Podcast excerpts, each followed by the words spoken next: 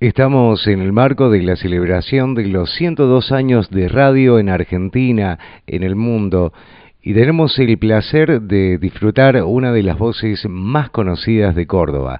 Estamos con el señor Mario Zanoni, al cual eh, lo vamos a invitar a un pequeño juego donde vas a tener que cerrar los ojos, se enciende la luz roja en el estudio que dice en el aire, y en ese momento, ¿qué se enciende en vos, Mario?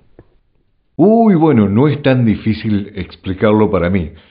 Lo que sucede cuando se enciende la radio, cuando llego a la radio, cuando empiezo a hacer programas de radio, es una mezcla de amor, pasión, ganas de comunicar, de que la gente la pase bien, de escuchar buena música, de comunicarme directamente con alguien que te está escuchando, que no sabes qué está haciendo ni dónde está.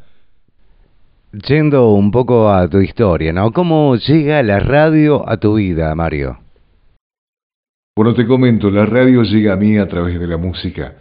Siempre escuché radio, me encantaba la radio, y cuando era muy joven, que tenía 18 o 19 años, yo era DJ de un boliche en, en lugar de nacimiento, que era Carota en Belleville, ponía música en ese boliche y conocía mucho de música, o por lo menos creía conocer mucho de música.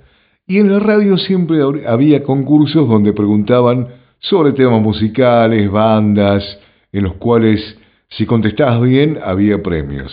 Y el que siempre ganaba los premios y los concursos era yo, así que en un momento me dijeron, Marito, queremos conocerte, a ver quién sos, el que gana siempre los premios y concursos.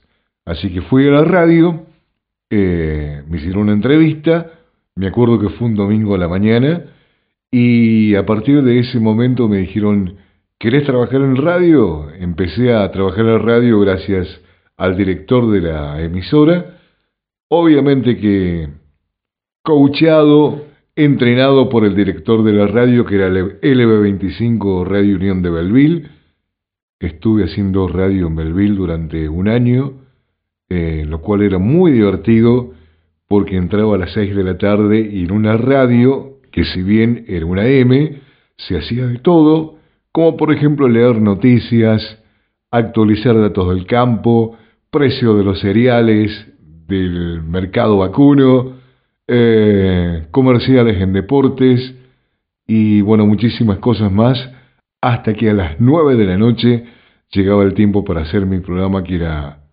muy variadito, con muy buena música, hasta la medianoche, en que volvía a leer noticias.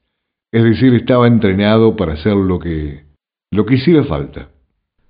Algo que llegó por casualidad, si se quiere, pero que marcó un rumbo. ¿Qué significa para vos, Mario, la radio? ¿Y qué significa la radio? Bueno, la radio para mí es, mi vida.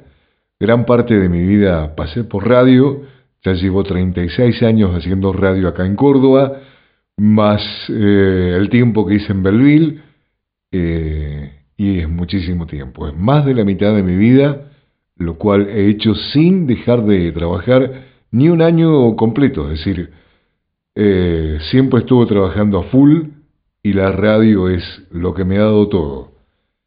Me ha dado y me ha quitado. Es decir, uno cuando pone demasiada pasión en, las cosas, se olvida un poco de, los amigos, de los cumpleaños, de la familia, pero trato de estar presente ahora en todo, que tengo mucho más tiempo, así que la radio me ha dado todo. Pasó mucho tiempo desde aquella transmisión, de aquella primera transmisión de los locos de la azotea, y la radio cambió, el mundo cambió, la gente cambió. ¿Por qué crees que sigue siendo importante la radio para todos? La importancia en este tiempo de la radio, habiendo tantos medios, algunos alternativos, otros están naciendo, sigue siendo muy importante. Y digo sigo siendo muy importante porque ahí te lo dicen los números. Hay miles de personas que te escuchan todos los días, hay miles de personas que se prenden y la radio no es solamente eh, escuchar, también hay pasiones, hay juegos, hay un poco de, comunicación en los cuales se puede tratar de, educar a través del, habla, a través de lo intelectual, así que sigue siendo muy importante aún eh, cuando existen otros medios. Cuando nació la televisión todo el mundo decía la radio va a morir. Hoy a 50, 60 años de, haber nacido la televisión, la radio sigue siendo un medio muy importante. Y en este proceso de evolución, en esta época de cambios de la radio, hubo como muchas mutaciones y se agregaron muchos condimentos. ¿Qué opinas de la nueva radio, de la nueva generación de locutores? Uy, qué decir de la nueva radio y las nuevas generaciones. Eh, va cambiando todo. Yo cuando empecé eran haciendo FM, era una radio mucho más estructurada, con locuciones más engoladas, éramos más locutoresargentinos.com locutoresargentinos.com Hoy es más normal, es más eh, como si fuéramos directo, más tete a tete o tete a tete. Eh, digamos que el oyente tiene otro tipo de comunicación, un poco más directa, donde el conductor, el locutor, puede sacar parte de sí mismo, como por ejemplo el humor, la ironía o trabajar distintos tonos que antes no se trabajaban. Antes eran todos tonos engolados, hoy te podés reír, hoy te podés eh, ser más familiar para, el oyente.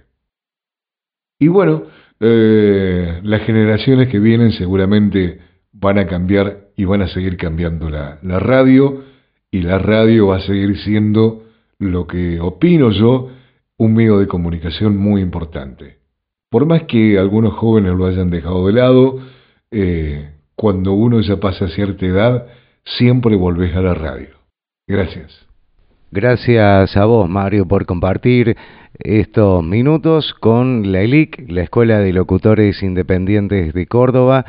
Y bueno, eh, sin más, Mario Zanoni en esta pequeña entrevista en el marco de los 102 años de la radio en Argentina.